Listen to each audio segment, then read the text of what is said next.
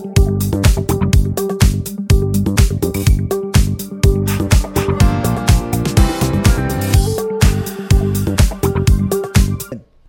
好，OK，好，那我们现在来开放同学来问一下问题。OK，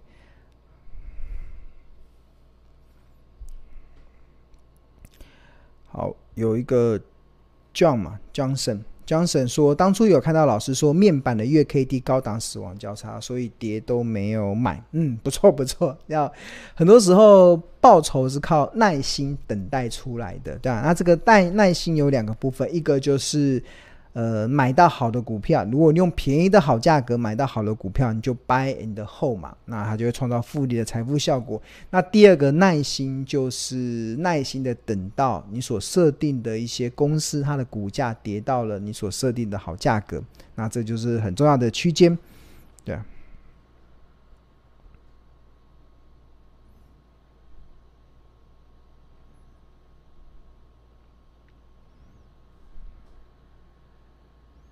OK，好，我们看到有个李宇明同学有说，他有一个一直有一个疑问，就是老师说本一笔可以间接预测出合理、便宜、昂贵的价格，但是计算但计算的基本方式不是采用区间日期、呃、最高价跟最低价，如此的结果很很合理的去回看，就会发现最高跟最低大本一比的上限，嗯。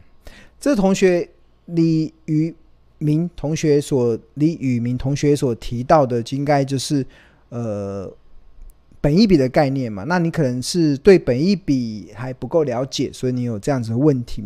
那我刚才不是有跟大家分享嘛？其实本一笔有六种。那你刚才所提到那个最高跟最低的本一笔，其实那个是所谓的。固定式的本益比，所谓的固定式的，所谓固定式的本益比，就是他会看可能过去一年或三年或五年的最高本益比跟最低本益比，然后去试算出它的价格区间。那这个只是其中一种计算合理股价的方式。那另外，庆荣老师还独家就是特独创了，特别提出一个叫做滚动式的本益比的概念。那滚动式的可以参考近六十天、近一百二十天、近两百四十天。那它有它的一个理论的基础，而且到目前为止，在市场的这个印印证上有非常高度的呃参考价值。那这个我在课堂中会跟大家解释这套逻辑的一些轮廓是什么。那另外还有个预估的本益比，预估的本益比大多时候是。当你都不适用的时候，那尤其是所谓的景景气循环股的时候，其实更常常需要用预估本益比来去做判断。所以基本上你只有弄懂这六种本益比的方式，然后每每一档股票都有它适合的方式，你只要能够确认之后，那你就可以帮助你去做企业价值的判断。那基本上都很有参考价值啊，就很有参考价。那呃，总非常具有参考价。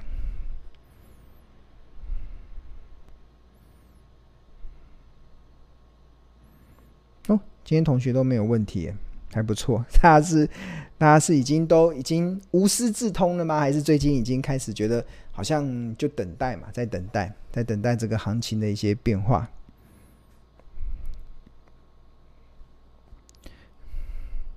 OK，好，张大包同学说他是我们《投资家日报》跟标股金 APP 的订户，非常谢谢支持我们这两个产品。然后想请问，缩表会对股市造成影响吗？个股跟缩表有什么关系？这个好多人会问我这个问题，就是所谓的缩表，就是联总会不再买债券嘛，然后甚至他还开始开始收回那个债券，就是向市场收回资金。那收回资金这件事情对企业价值是不会有影响的，就是我们刚才讲的企业价值，它会影响的就是 EPS 跟本益比的倍数嘛。那本益比的倍数会跟无风险的利率有关。那无风险的利率通常都是参考像美国十年期公债殖利率，或者是美国联准会的基本利率，对啊。那基本上，所以当升息这件事情就会对于本益比造成修正。但是缩表这件事情会影响市场的资金动能啊，对吧？那影响资金动能跟企业价值是不一样的哦，是不一样的概念。就是，呃，我们在财报分析里面能够算的，其实就是企业价值它会被调整多少。比如说库存会影响 EPS 多少，比如说升息会影响本益比倍数多少，然后我们就可以算出它的合理的便宜昂贵区间的一个状况。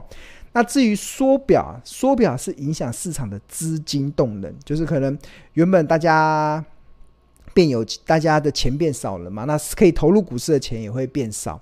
那当然，当然这个会影响，就只是影响资金动。那资金动能会不会影响到呃股市呢？理论上呃会啦，当然会会影响。就是欧洲股神科斯托尼有提过说，其实呃。影响就是股价的上上下下有两，一个是资金，一个是信心。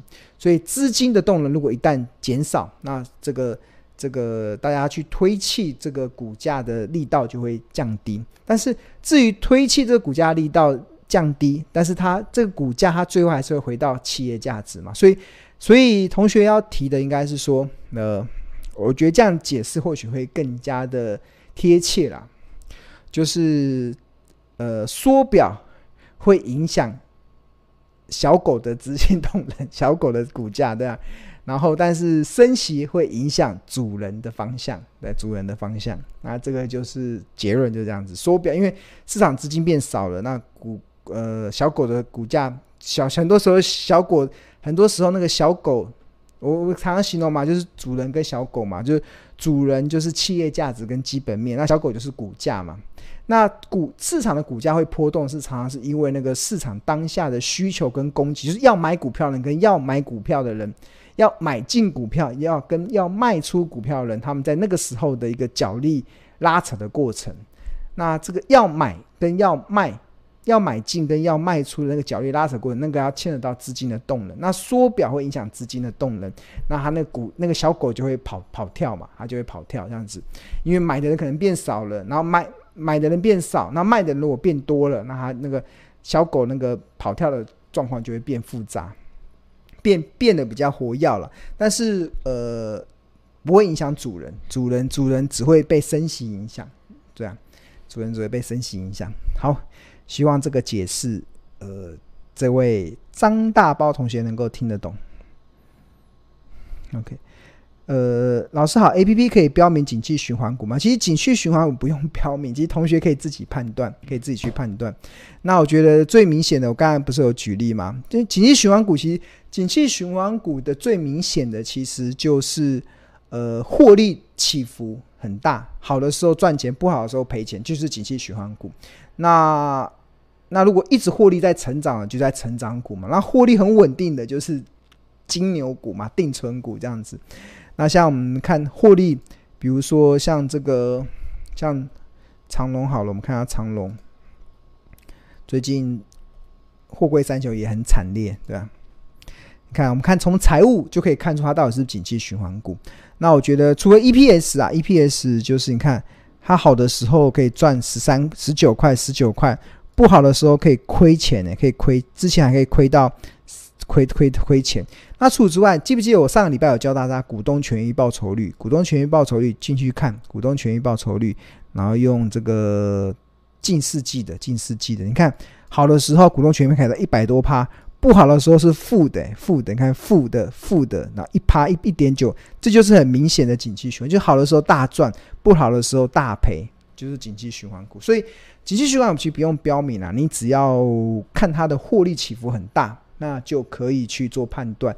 那你要记住哦，景气循环股过去这，哇，这三五十年吧，对啊，我我第一次听到景气循环股的投资的策略，其实是华尔街的一位投资大师 Peter Lynch 所提出来的一个概念，就是他说，景气循环股要买在高本一笔，卖在低本一笔，买在高本一笔，卖在。低本一笔这样，比如说像长隆嘛，长隆我们看啊，长隆的本益比要去哪里看？如果是看过去的，我们这个标股金 A P P 里面有个财务，然后财务你往旁边看，旁边这边有本净比跟本益比，这就是固定式的哦，就是过去每一个月，你看它现在二零二二年的本益比只有一倍，哇，一倍好低哦，只有一倍、三倍，所以景气循环股要买在。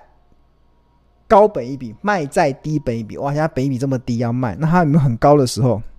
有啊，你看二零二零年的四月，本一笔多少？五百五十五倍。然后二零二零年的三月，本一笔四十倍，二月五十倍，一九年五十三倍。哇，这个高不可攀呢！你看，那就要买在这个地方。你看，如果你买在二零二零年的四月份，二零二零年的四月份，本一笔五百五十五倍，当时股价多少？十一块。哇塞，那你真的买了它之后，就一张不卖，奇迹自来，对啊。就是景气循环股的一个蛮明显的一个特性啊，景气循环股蛮明显的特性，哇，五百五十五倍，那时候十一块，哇哇，然后这边这边这个五月、六月、七月是算不出本益比的，为什么？因为它亏钱，算就是亏到它算不出本益比，因为本益比是空的，就是完全亏钱嘛，对啊，所以就在十一、十十块钱这边大量买进，哇，那你现在就退休了，好棒，好棒棒。呃，标股基有一个同学问说，标股基因是用本益比吗？标股基因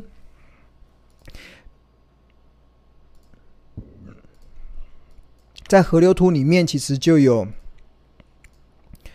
呃，本益比跟净值比，然后采用的是近世纪 EPS 乘上滚动式的本益比，然后近。近一季的每股净值乘上滚动式的净值比，然后这滚动式的有六十天、一百二十天跟两百四十天。那这个也就是我们刚才在这个画面里面所提到的，本益比有六种组合，其中一个叫做近世纪 EPS 乘上滚动式的本益比。那标股基因 EP 标股基因 APP 就是用这个这个公式去呈现出。那这是滚动式的，有近六十天、近一百二十天跟近两百四十天，是非常完整的呈现。非常完整呈现财报的内容。好，那最后一题就是过太爽，哇，这个同学的名字真好，过太爽。联电跟大立光，请问是越跌越猛的两个公司吗？呃，联电同学可以去参考我一年前对联电的看法啦。到目前为止没有任何的改变。我一年前在大家非常看好联电的过程，就它联电从十几块涨到五十几块的时候，我就开始提出。呃，警语，那时候我对从产业分析的角度来看，那那呃定义，其实我对好公司的定义就是今年获利比去年好，明年获利比今年好，后年获利比明年好。那联电的明年获利不会比今年好，后年的获利也不会比明年好，所以真的，呃，就我的角度来讲啊，其实并不是好公司。那至于大立光。我有一阵子没追踪了，所以我现在没有办法立刻的回答你。但是如果同学你有在追踪大立光的话，你只要记住庆荣老师讲的原则：今年获利会不会比明去年好？明年有没办法比今年好？后年有没办法比明年好？如果是的话，大力光就是。那如果有空的话，我也有机会可以帮同学再看一看大力光，因为好好多同学买零股都喜欢买大力光，对。OK，好。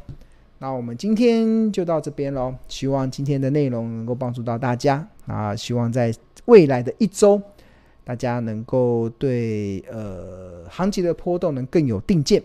那我们下周同一期再见喽，拜拜。